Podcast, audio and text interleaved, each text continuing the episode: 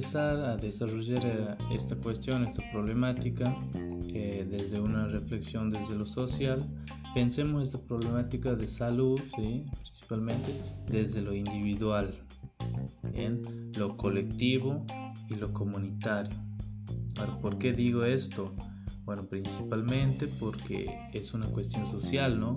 Una problemática social, es decir, que está inserto en algún tipo de relaciones básicas, relaciones sociales básicas, como por ejemplo relaciones laborales, ¿no? Eh, de, noviazgo también puede ser, y relaciones familiares, etcétera, ¿no? Eh, pensemos esta problemática desde lo individual, que se refiere al proceso de experiencia interna. Eh, del proceso de rehabilitación y superación, pero pausa, pausa ahí, eh, esto no significa que tiene que pasar solamente por la persona que está transitando ese problema, ¿no? sino que también requiere de un acompañamiento médico y de pares cercanos. Ahí en esa parte vamos a llegar a, pensar desde lo colectivo, ¿no? Por ejemplo, cosa que tiene que ser llevada a cabo con compromiso. Eh, aquí, en, aquí están los grupos, los grupos de contención, la familia, los vecinos, las amistades, etcétera, que van a resultar el sostén básico y fundamental en este proceso, en ese proceso de rehabilitación, ¿no?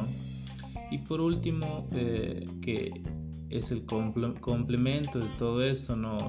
Desde lo comunitario, en donde es necesaria la comprensión, el respeto, el apoyo adicional y la prevención de conflictos, ¿no? Bien, un poco hemos, hemos hecho la reflexión acerca de, de, esta problemática desde tres puntos de vista, ¿no? Desde lo individual, lo colectivo y lo comunitario. Bien, ahora pensemos cómo ayudar a una persona con ACV, ¿no? Una pregunta que nos podemos hacer este, para ayudar a alguien que, ha tenido un ACV. Principalmente los especialistas proponen cinco consejos básicos ¿sí? Eh, para esta cuestión. ¿no? Por ejemplo, la primera, sepa que cada ACV es diferente. Bien, eso no indica que hay varias este, patologías en esta cuestión. ¿no? En dos, no haga demasiado por ello, nos dicen que hay que hacer lo justo y lo necesario para que no se sienta eh, una persona incapaz, por ejemplo, ¿no? En tercer puesto, pensemos en superar las barreras de comunicación, ¿sí?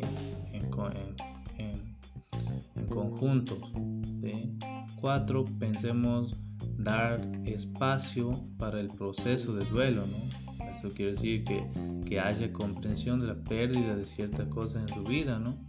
Y por último, cinco, mantener, y creo que la más importante en todo esto, ya que hace relación un poco a lo que es lo comunitario, ¿sí? Este se me ocurre que va por ahí, que es mantener conexiones sociales. Mantener conexiones sociales que pensemos también que hace referencia un poco a brindar un poquito de nuestro tiempo, ¿sí? Eh, en, cosas simples como saludar, este, pararse a charlar con la persona, reír, que es muy importante, también preguntar este, cosas simples de la vida, que es lo más enriquecedor que se puede mantener con estas personas que están padeciendo y este, sufriendo estas, estas enfermedades, ¿no? Así que un poquito por eso traer esta reflexión desde lo individual, lo colectivo y lo comunitario. Muy bien, a partir de este podcast, contenido radial, se ha compartido un poco eh, esta reflexión acerca de lo individual, lo colectivo y lo comunitario.